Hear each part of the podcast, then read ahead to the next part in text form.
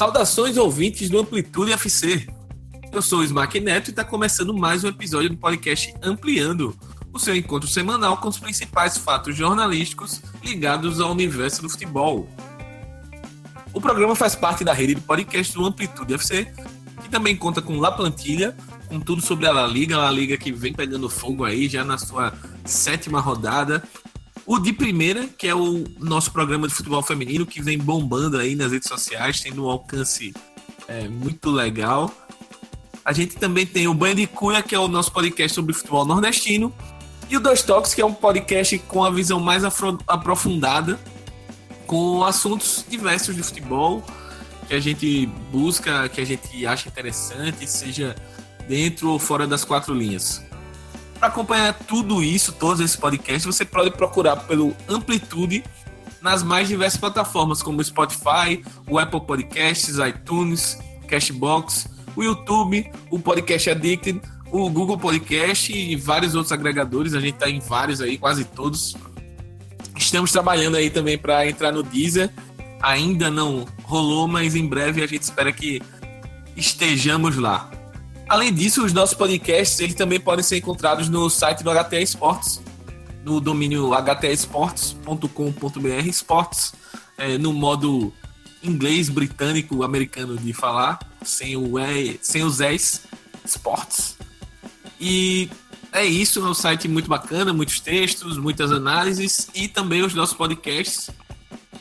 E aproveitando essas várias dicas, vocês podem seguir o Amplitude FC também nas redes sociais, né? No Twitter, no Facebook, Instagram, no YouTube, no Medium. Pode procurar por arroba Amplitude FC e nós estamos em todas elas. Para começar aqui, mais um Ampliando, o nono episódio. Meu fiel escudeiro, amigo, parça e tudo mais, Arthur Salles. Dá o teu salve aí, Arthur, para os nossos ouvintes. Opa, e aí, Smack, beleza? Boa noite para você. Estamos gravando aí 1 de outubro de terça-feira. E um oi, um bom dia, boa tarde, boa noite aí para todos os ouvintes aí do, do Ampliando. Chegamos no nono episódio, estamos indo longe.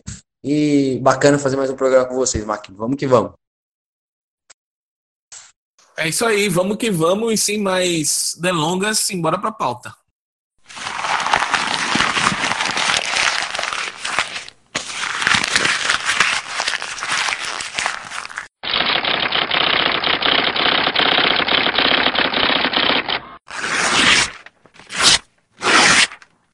Começando esse Ampliando 9 e hoje o programa tá um pouco um pouco diferente do que a gente da nossa pegada anterior, porque a gente hoje vai mexer muito com, com dinheiro, vai mexer muito com cifras, com pensamento aí de, de como o futebol é, movimenta também muita coisa, muita grana. E vamos falar um pouquinho sobre balança comercial e economia no futebol, principalmente pensando como o futebol como um produto, que ele também é, não é só isso, mas ele também é um produto, principalmente na realidade atual, em que o esporte de alto rendimento demanda um custo alto para você ter um, um, um, um espetáculo de qualidade. Só que ao mesmo tempo desse custo alto, ele consegue gerar uma receita muito alta. Tudo isso depende de quê? Da, da organização, né?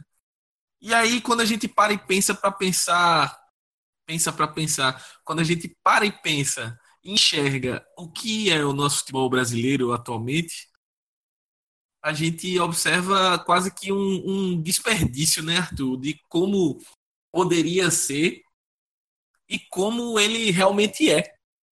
Então, a gente enxerga é, vários craques brasileiros, várias, é, várias promessas aí indo embora cedo e como o nosso campeonato poderia ser muito mais valorizado, né?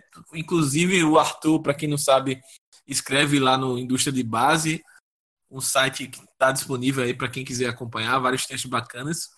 E um texto que a gente discutindo a pauta e o Arthur sugeriu, eu li muito bom o texto, fala justamente sobre isso, né, Arthur? De como o campeonato poderia ser se ele fosse minimamente organizado, né?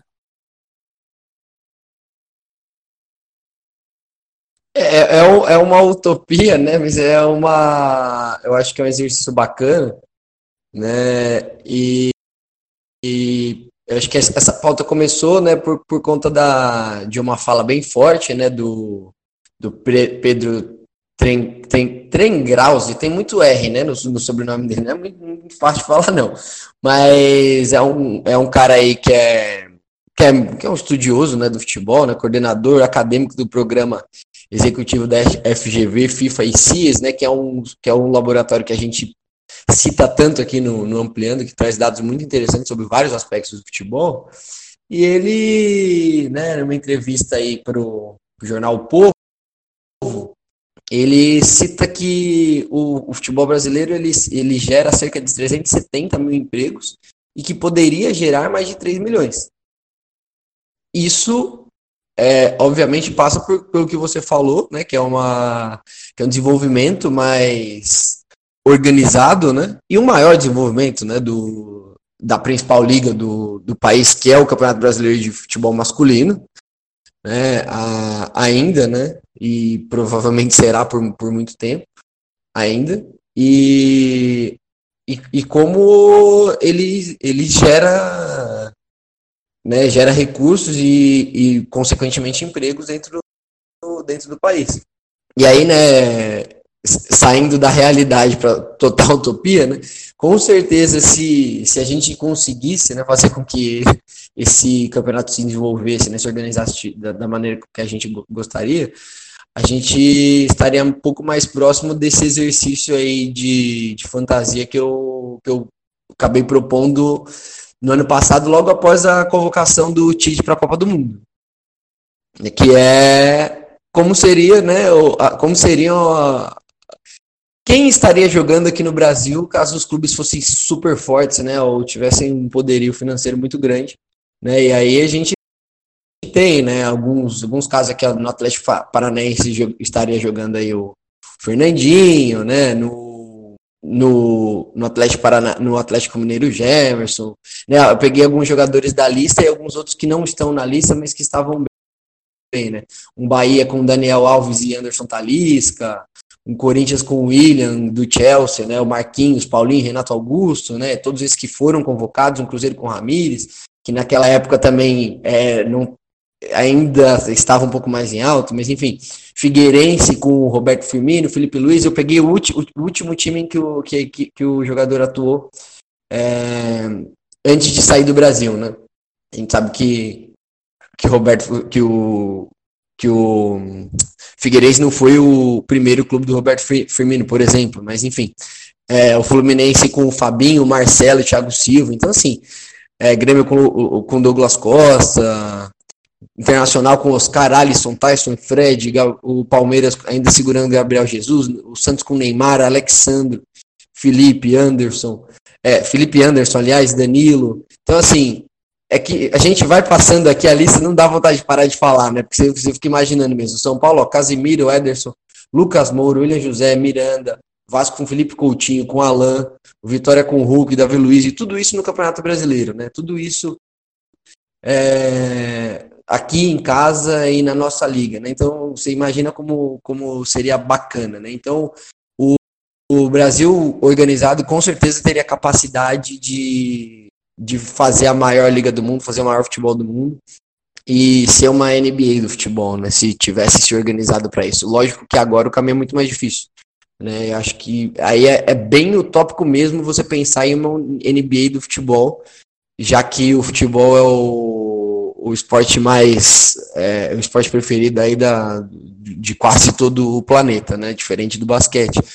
Mas pelo menos um pouco mais de organização, é, acho que dá pra gente sonhar com isso e com times parecidos com, que esse, com esse que, aí, que, eu, que eu citei, né? Com alguns dos jogadores que eu citei, acho que dá pra gente sonhar. Principalmente sabendo que, o, que, os, que os jogadores que são formados aqui no Brasil são muito qualificados.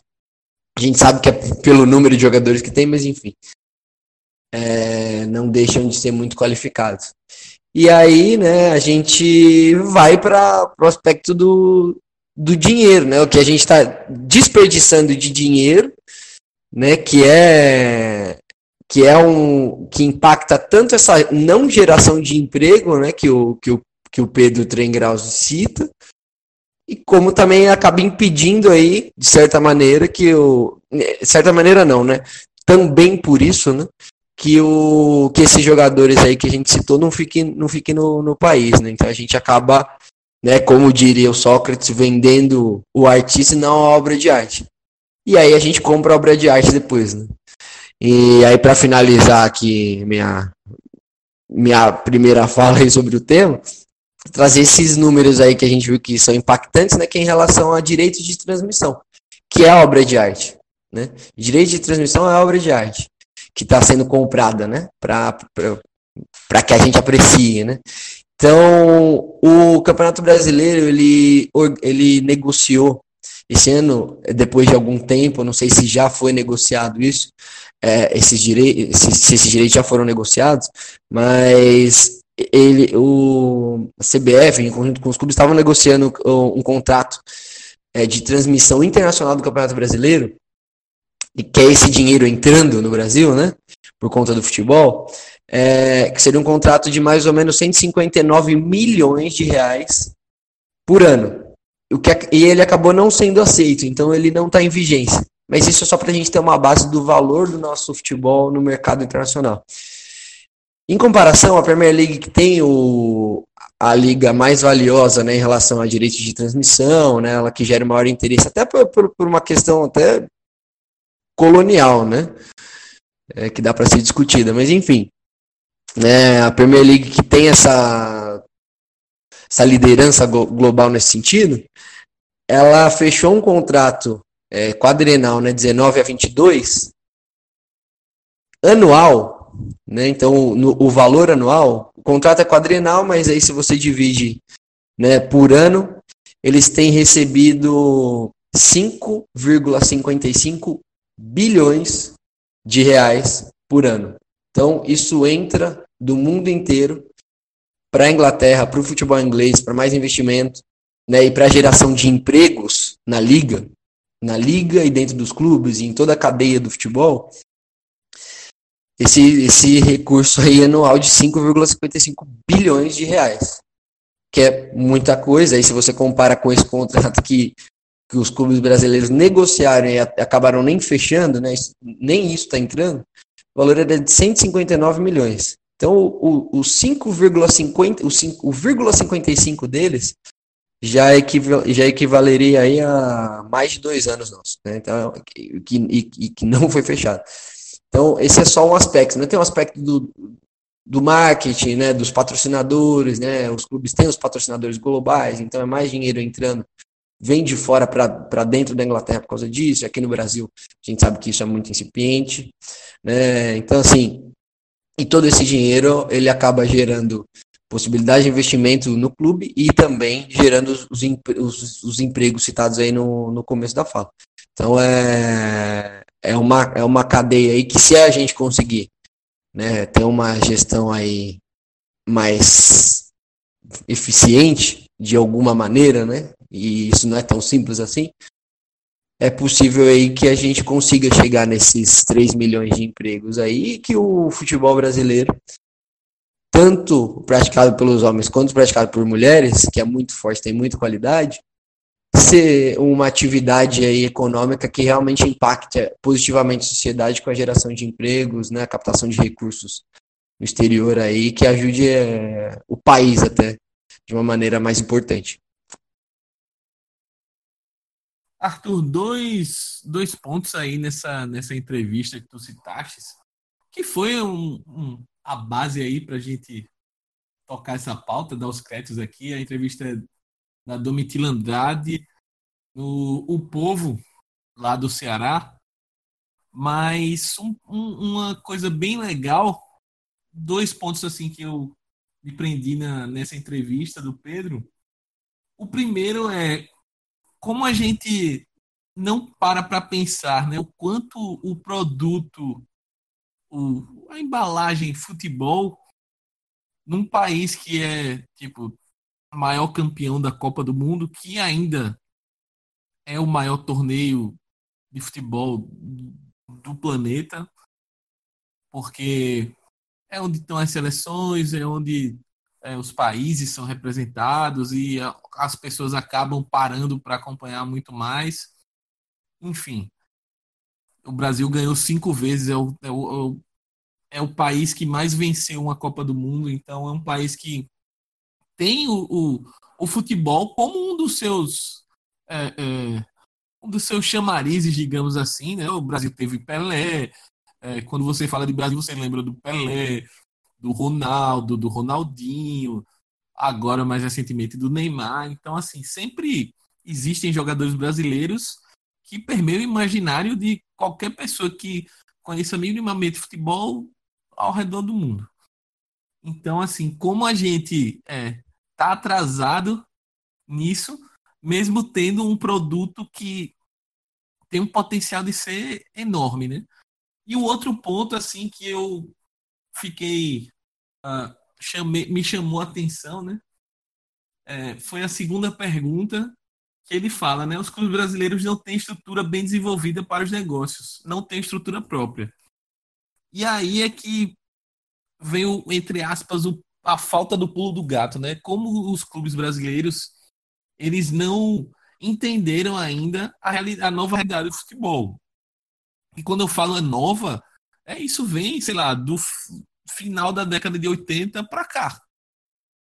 Que é uma realidade de ligas onde as federações não mandam mais, que, que os próprios clubes que vão controlar é, a sua produção de receitas, é, o seu campeonato, a forma de gerir esse campeonato, enfim, é, para ficar no exemplo da liga, que é uma organização dos clubes, mas para além disso, da organização própria do clube, né? Do clube ter uma, um departamento de marketing organizado, ter uma comunicação boa, ter é, um, um, profissionalismo no, no, na sua estrutura, e tudo isso é, a gente não, não vê no país ou quando vê uma, uma, uma iniciativa muito individual, assim. É, ele cita a questão do Fortaleza, e aí a gente pode parar para pensar aqui no Brasil, acho que dois bons exemplos disso atualmente são o Bahia e o Atlético Paranaense. O Flamengo é, é um clube que se estruturou é, numa questão financeira mas eu ainda vejo algumas ressalvas nessa, entre aspas, profissionalismo da gestão do Flamengo. Eu acho que os caras estão é, administrando economicamente bem, mas eu ainda acho que falta alguma coisa nisso. Acho que o Flamengo ainda tem para onde crescer nesse campo. É, idem o Palmeiras, que talvez se não houvesse o aporte da patrocinadora, não vou dizer que estaria numa situação crítica, mas com certeza não estaria no, no estágio atual.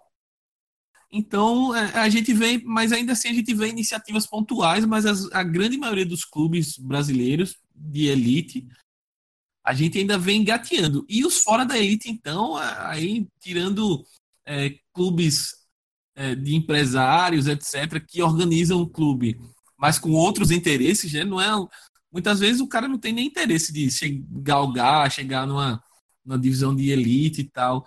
O cara só quer ter aquele clube ali para ele, como ele não pode ter o, a fatia do jogador como pessoa física ou empresário tal, que a FIFA agora proíbe. É, ele tem o clube dele ali e tal, e ele vai se arrumando desse jeito. Mas a gente ainda enxerga uma defasagem muito grande né, nesse, nessa questão da organização dos clubes e a gente está discutindo isso num período em que é, há uma pressão muito grande, uma, uma, uma um clamor grande para que os clubes se tornem empresa, né, Arthur? Então, é, é, discutir também o profissionalismo, uma gestão é, profissional nos clubes, acaba a gente acaba misturando os assuntos, né?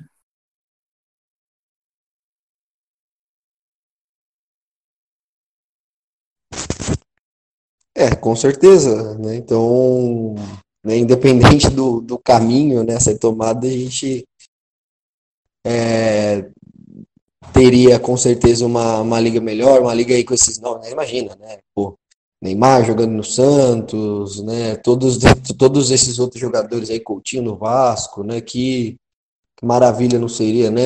Aquela aquela quadra de jogadores do Corinthians foi convocar, que foi convocado, né, de ex-jogadores, né, mas que seriam aí do Corinthians convocados também, que time máximo seria, né, William Marquinhos, Paulinho, Renato Augusto jogando junto, né, que quantas mil pessoas não, não, não estariam presentes todos, todos os jogos, né, para assistir-los, tanto dentro quanto fora da arena, e América do Sul inteira, outros países interessados em ver, África, enfim, né? Daniel Alves no, no Bahia, enfim, seria, seria maravilhoso, né?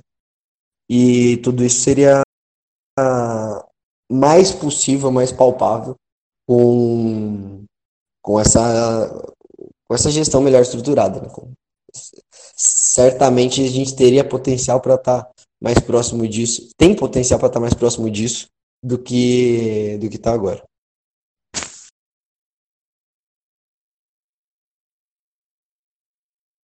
É, eu acho que o potencial está aí, os clubes precisam entender o, o papel deles, é, não só de forma individual, que é óbvio, cada um vai brigar pela melhoria do seu, por crescer, enfim, mas como é importante os clubes crescerem, independente do modelo adotado, é, os clubes precisam crescer é, de forma conjunta e adotar um modelo profissional em conjunto para que eles possam, é, tanto nessa questão de direitos de TV, quanto no, na questão de organização do campeonato, e a partir daí brigar por coisas como um calendário é, melhor ajustado e várias outras situações.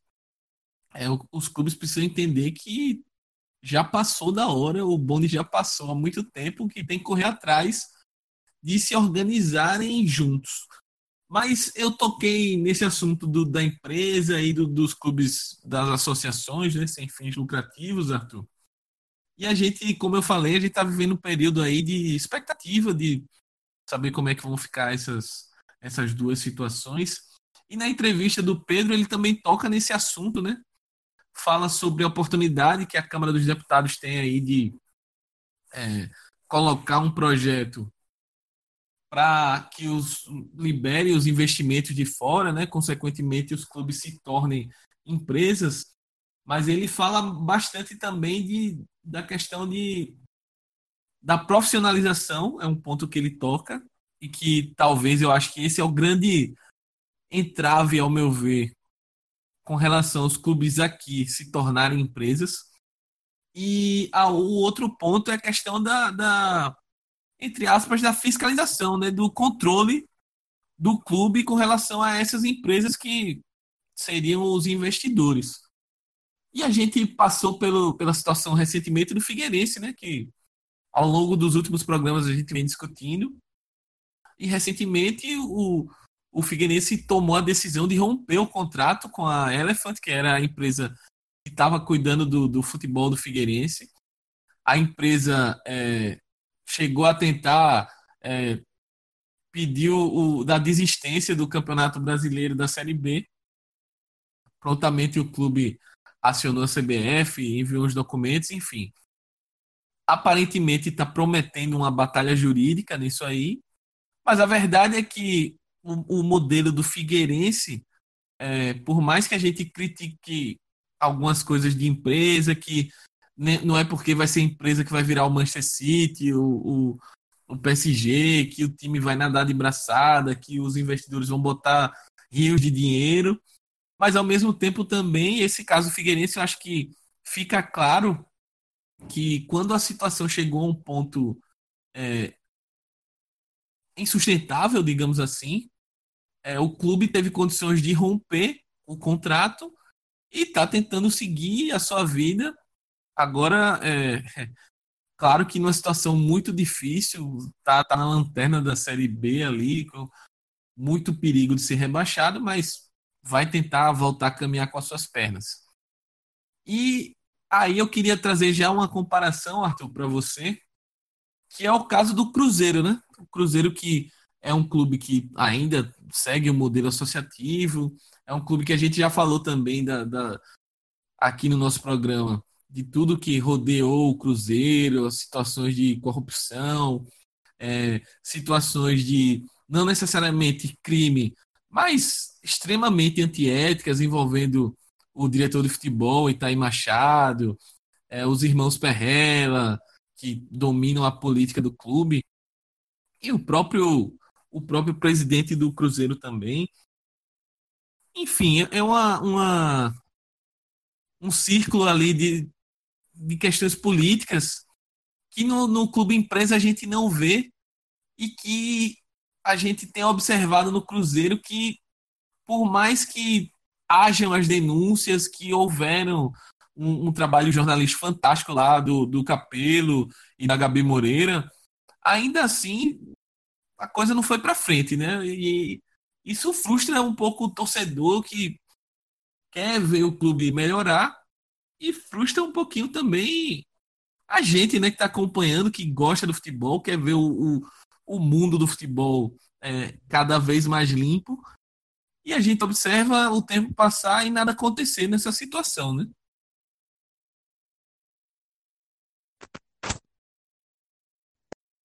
É, pois é, né? É, é um pouco assustador, né? Eu lembro quando, quando a reportagem saiu, né? Alguns meses aí, é, a impressão é que pô, no dia seguinte ia acontecer uma devassa, né, no Cruzeiro, que tudo ia mudar, né, porque realmente precisava, né, é, era meio, era meio, era claro que alguma coisa deveria ser feita ali, a impressão que você tem, né, às vezes um pouco, talvez a, uma impressão um pouco ingênua, é verdade, mas você imagina que atitudes muito sérias vão ser tomadas, né, por, por outras, por, por quem pode tomar alguma atitude. E a gente acaba percebendo, né, e nesse caso, muito pela, pela composição, né, da política do clube, que nada, que nada acontece, né, e que nada, ou que muito pouco aconteceu, né, nada, às vezes é, a gente acaba sendo muito literal, né, mas enfim,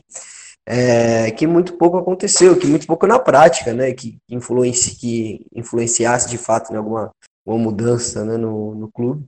E é, de assust, é, é assustador porque né, a gente e, e, e, desanima também, né, por, por sermos jornalistas e percebemos que às vezes um bom trabalho de apuração, né, que, que foi o caso, né, e que poderia ter um grande impacto aí no clube e consequentemente na sociedade, porque é, é um assunto de interesse público, com certeza, né, o que acontece num, num clube do tamanho do Cruzeiro, da importância que o Cruzeiro tem para a sociedade de Minas e, e brasileira também, para a história, a cultura, enfim.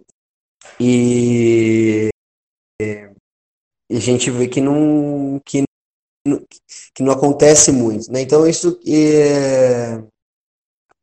antes de antes de falar um pouco do, do jornalismo, né, que é uma coisa que eu, que eu gostaria de falar, né, de como o jornalismo tem perdido um pouco de espaço, né, na, na, na credibilidade aí da, da população, né? É, também falar um pouco, né, disso, né? Por que que que é o que acontece no Cruzeiro é importante, né? Porque na verdade, né, o que eu deixei, deixei, passar né, na, na pauta anterior é que um futebol forte no Brasil, né, além dessa questão do emprego, que eu acho que já é um argumento forte para a gente estar tá falando aqui no nosso programa, a gente sempre, tem, sempre busca falar sobre assuntos de interesse público, né? Então, assim, uma geração de empregos massiva é de interesse público, né? obviamente é, essa, essa questão do, do, potencial que o futebol tem para né, na, na, questão do, da diplomacia, do turismo, que também vai, que também vai trazer empregos, né, mas status do país né, na, no, na comunidade internacional, isso tudo é muito relevante, né, que às vezes é muito pouco tangível ou palpável, mas que é muito relevante né, para o futuro aí de, de um país e para o presente também, de uma sociedade. Né? Então, se acontecem coisas ruins, né, em um dos clubes mais importantes do país, é óbvio que isso é de interesse público, né? Então a reportagem ela, ela se se explica por aí, né? E e aí falando um pouco do jornalismo é isso. Pessoas meio que acreditam no que querem, né, ou tentam abafar o que não querem que, que seja mostrado, né? E não dá para fugir do tanto de coisa que aconteceu no país e que foi reportado por inúmeros veículos, né? E tem muito caso, né? Caso de Queiroz, é Vaza Jato, é um monte de coisa que é real, que aconteceu, que o jornalismo profissional foi atrás, descobriu e que as pessoas e os interessados tentam fingir que não aconteceu, né? E e acho que isso se explica muito por conta desse, dessa falta aí de credibilidade, falta de status, falta de prestígio que o, que o jornalismo sofre, né? Então, né, o jornalismo foi se enfraquecendo, né, desde a desprofissionalização, né, desde a queda do diploma, e agora qualquer um pode falar qualquer coisa, quando todo mundo pode falar qualquer coisa, qualquer momento não se diferencia uma investigação de uma opinião, já fica uma salada completa. E aí, no fim, a gente acaba se colocando no buraco que a gente se encontrou agora, basicamente. E que pode ser usado por qualquer malfeitor, né? Inclusive dentro do futebol. E, né, assim, a gente até viu algumas consequências, a gente está vendo algumas consequências, né? Uma parte que é interna, mas externa, né? Essa invasão de torcida, que é, é sempre muito difícil de falar quando a gente não está né, na cidade ou não se informa né, sobre qual, quais são as relações da torcida, que a gente sabe que, que elas são bem confusas também. E foi até abordada né, na reportagem da, da, da Gabi do, do Capelo. Mas dentro do clube mesmo, né, e uma pressão realmente assim popular de toda a torcida do Cruzeiro, né, da torcida mais interessada, a gente é, talvez não tenha, não tenha acontecido de uma maneira suficiente para que derrubasse quem, obviamente, não está fazendo coisas muito certas, como, como apontou a reportagem. Então é, é triste que a reportagem não tenha tido o impacto que ela poderia e deveria ter, basicamente.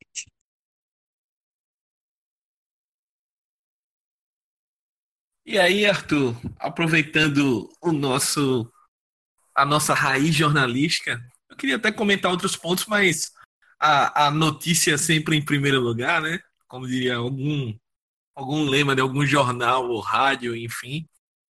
É um tweet aqui do Vinícius Dias, é, lá jornalista lá de Minas, falando que nos bastidores aliados da diretoria do Cruzeiro admitem pela primeira vez grande chance de queda do presidente. E aí ele fala em dois caminhos possíveis aí. O primeiro é uma composição que manteria alguns vice-presidentes eleitos no novo grupo que iria comandar o Cruzeiro, ou derrubar todo mundo do, do, desse novo grupo e formar um, uma administração nova. Aí você pensa, pô, finalmente, né, o Cruzeiro vai é, tentar mudar tal, mas aí depois você pega o final do o final do do tweet, né? Perrela lidera articulações. Então, assim, é, toda essa discussão que a gente está tendo aqui, é, a parte política, obviamente, a parte do jornalismo, é, eu ainda quero comentar, mas essa é, é a grande. É, a, o grande argumento, digamos assim, de quem é, quer que os clubes se tornem uma, uma empresa, um, um, uma outra, um outro regime para os clubes de administração é por conta de coisas como essa, entendeu? A gente está falando da situação muito grave que está rolando no Cruzeiro e o grande salvador da pátria é um cara que é, notoriamente aí é envolvido com, com casos de corrupção, é, é pelo menos se não foi condenado, no mínimo já foi acusado, já tem algum tipo de, de, de suspeita sobre ele. E a gente sabe que o Cruzeiro é, precisa de um sangue novo, precisa de uma visão nova na sua administração. e vai se encaminhando para um, um, um, uma resolução, entre aspas, do caso que ao longo prazo é mais do mesmo, assim. A gente não vê uma não vê uma mudança tão grande e necessária quanto o torcedor do Cruzeiro merece e é, almeja. Eu acho que essa, esse tipo de, de mudança que o torcedor quer e almeja não vai ficar. Aparentemente, não vai ser dessa vez que vai rolar. E falando só um pouquinho, um trecho sobre é, a questão do papel do jornalismo em si, eu queria voltar a uma discussão que a gente teve, eu acho que no primeiro ou no segundo programa, Arthur, que é a gente parar para pensar quando a gente falou sobre é, a reestruturação do jornalismo nas, nas empresas, é, principalmente jornalismo esportivo, em meio àquelas demissões da ESPN, etc. A gente discutiu um pouquinho sobre o formato dos programas e o conteúdo abordado, assim, né? E aí, é, voltando a esse caso do Cruzeiro, o próprio caso do Figueirense, por exemplo, e outros. É, hoje, por exemplo, eu vi uma notícia que me preocupou muito, que foi o, o Oeste é, anunciando uma parceria com chineses, mas é uma parceria que, quando você vai ver o anúncio, é acertamos com um, empresários chineses para é, é, auxiliar o clube não tem o nome da empresa, não tem o nome dos empresários, não tem é, valores, tempo de contrato, não tem nada assim. Então é, fica um negócio bem obscuro, você não sabe é, de onde aquilo veio, de onde para onde vai, enfim. E aí a gente vê muito pouco, seja na TV, seja no rádio, seja na internet, é, situações que discutam isso com, com, com uma certa profundidade. E até por isso também que o nosso programa é, tenta pelo menos levantar essas questões. Se a gente não vai ter uma profundidade tão gigantesca assim que talvez o tema merecesse umas duas, três horas de conversa. Mas pelos é, a gente não promete apuração, né, Smack? Não dá para poder, não dá para ter apuração dentro da nossa estrutura aqui. Exato, é. A gente não tem, infelizmente, a gente não tem é, sucursais espalhadas pelo Brasil e uma estrutura para bater na porta dos clubes e, e conversar com pessoas, enfim. Mas a gente pode, ao menos, discutir com, com, com os elementos que a gente tem em mãos e fazer reflexões. Eu acho que é o mínimo que a gente pode fazer. E o papel que talvez é, as empresas de comunicação, eu não falo nem dos jornalistas em si, porque eles muitas vezes são pautados e são é, orientados sobre o que falar e o que não falar. Mas falta, eu acho que falta muito isso, né? Falta a gente definir melhor o que é de interesse jornalístico. É, claro que não estou dizendo aqui que não é para ter a resenha, não é para ter aquele momento de descontração, mas talvez é, é, falte mais jornalismo e menos um pouco disso. Não que não tenha mais, mas que tenha mais jornalismo. Eu acho que, por exemplo, esse assunto do Cruzeiro, cara, é um assunto que, nossa, ele é riquíssimo jornalisticamente falando e que a galera não, não explora mais em outros tempos. Aliás, eu não vou falar nem em outros tempos, mas assim, talvez em outra, em outra circunstância ou, ou outro, é, outro campo de jornalismo, talvez a galera tivesse fazendo, suitando matérias a rodo sobre essa história do Cruzeiro, porque é uma história riquíssima, é uma história surreal e, e ainda tá rolando. E a gente vê muito pouco, muito pouco, é só quando às vezes vai falar da situação do Cruzeiro, porque o time tá brigando contra o rebaixamento, e aí alguém menciona, é, e o Cruzeiro nessa situação dos dirigentes e tal, mas ninguém aprofunda, é, ninguém é, busca fazer uma matéria em cima disso, enfim. É, eu acho que vale a reflexão sim, vale a reflexão do que o jornalismo está abordando e do que é, ele poderia abordar. E já passando aí para você, que eu sei que você também gosta muito de, de falar sobre isso, mas eu acho que falta um pouquinho mais de, de tato do que tem essa relevância jornalística ou não, né?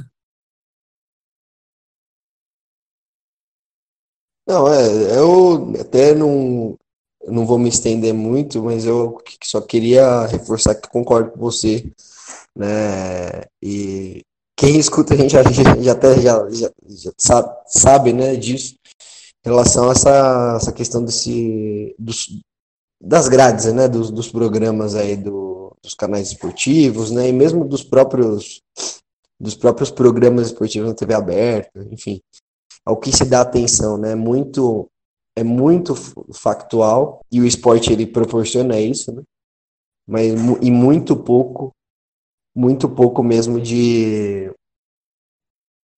análises, né, e reflexões sobre o que é de interesse público, né, e até por isso a gente tenta entrar nesse nicho aí, né, mas enfim, a gente precisa realmente ter um pouco mais de espaço, a gente sabe que muitas vezes isso não tem tanto apelo comercial, mas o papel do jornalismo é esse, né, se reinventar de alguma maneira, conseguir é, combinar o modelo de negócio com a comunicação do que é de interesse público.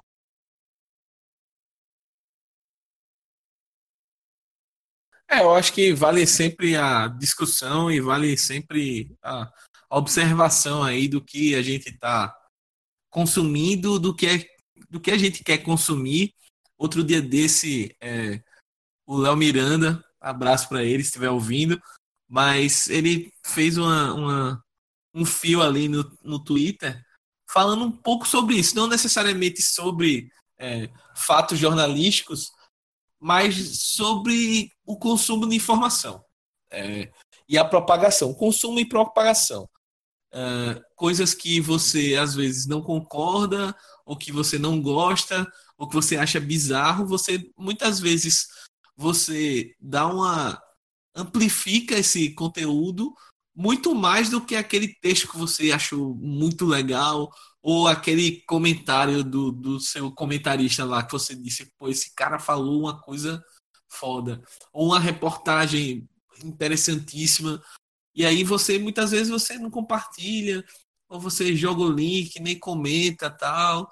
E quando é, sei lá, alguém falando que o Real Madrid não, não ganhava não, não ganhava a Série B, e aí você fica, oh meu Deus, como é que o cara fala isso, papapá, e não sei o que, e vira uma discussão de horas em cima do conteúdo que você. É, você pode dispensar isso, né? É um conteúdo totalmente dispensável. E eu acho que é isso. Eu acho que o grande, grande recado nessa situação do Cruzeiro na parcela jornalística eu acho que é esse. É, vamos reavaliar aí o que é que a gente pode falar e o que é que a gente talvez não falasse, ou talvez não acompanhasse, ou o que é que a gente quer consumir, o que é que a gente não quer consumir, enfim. E estamos na reta final aqui do programa, e eu queria mencionar é, mais uma vez, se a gente é, traz alguns temas espinhosos, a gente também busca trazer coisas legais. E dessa vez eu queria falar do, de uma ação do Corinthians, né? Mais uma ação do Corinthians, eu acho que vale o registro aqui. A gente já mencionou outras ações do Corinthians, a gente já mencionou ações do Bahia, do Operário e outros clubes. E a gente está gravando no primeiro dia de outubro, né?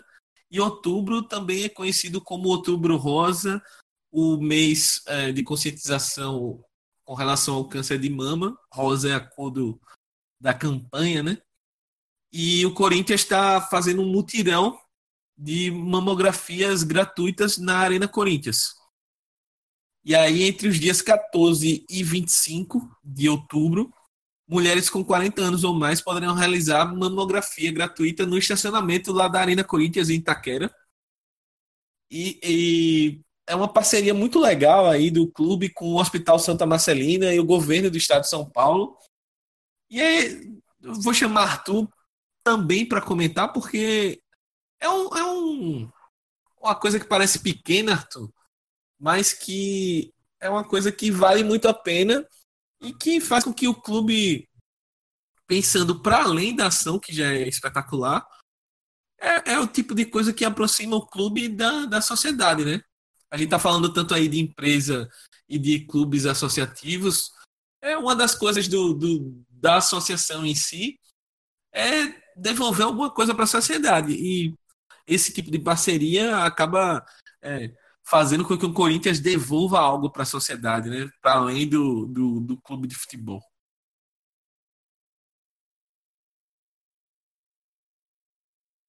É, é uma ação que poderia, né, também ser feita por, por um clube empresa bem estruturado e tudo mais. Mas, de qualquer maneira, é, é, atendendo a esse papel que você citou, né? Então é, é, muito bacana, muito legal quando a gente vê né, clubes realmente fazendo esse papel e a gente só tem que parabenizar quando quando ações como essas são, são efetivas, né? E, são realizadas, né? Então, como você falou também, a gente busca sempre que possível dar espaço para esse tipo de ação aqui. E para falar né, de, de coisas de, de assuntos de interesse público, eles podem ser bons, né? Obviamente eles podem ser bons. E tá aí um exemplo disso. É, e só queria passar o serviço aqui do. Já que a gente convocou, convoca as mulheres, para você ouvinte que é, é mulher, está nessa faixa de idade, ou não está nessa faixa de idade, mas tem a sua mãe, a sua tia, a sua vizinha, enfim. Ou você é homem também que tem a sua mãe, sua namorada, esposa, enfim. enfim mulheres que estão nessa faixa de idade, entre 40 ou mais anos, lá nos dias 14 e 25, repetindo.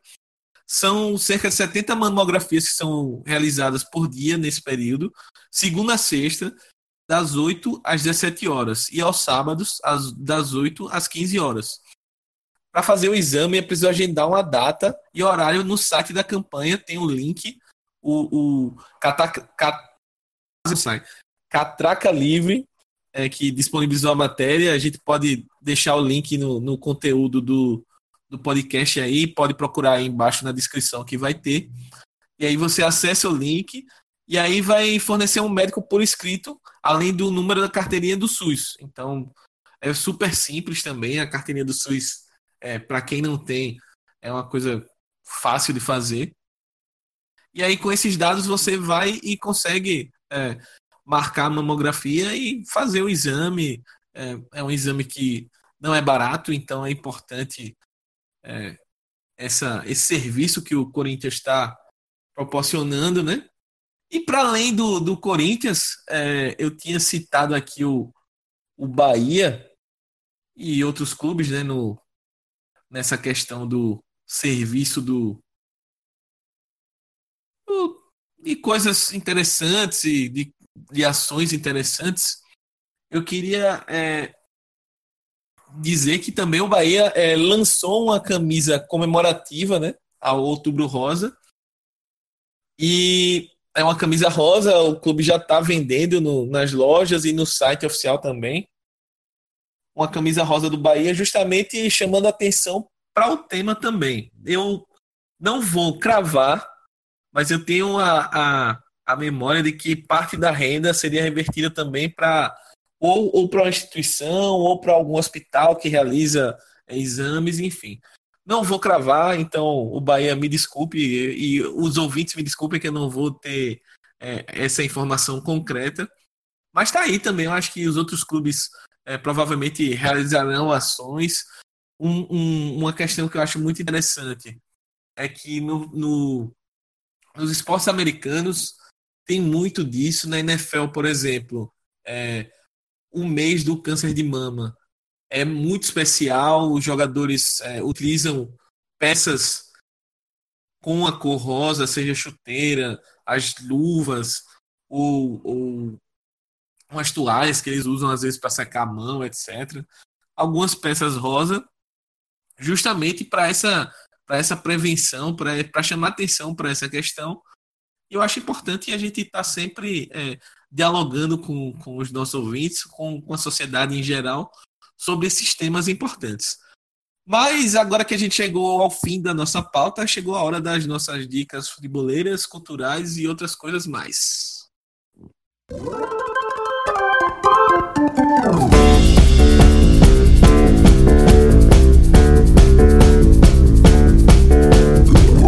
Bem, começando com a minha dica.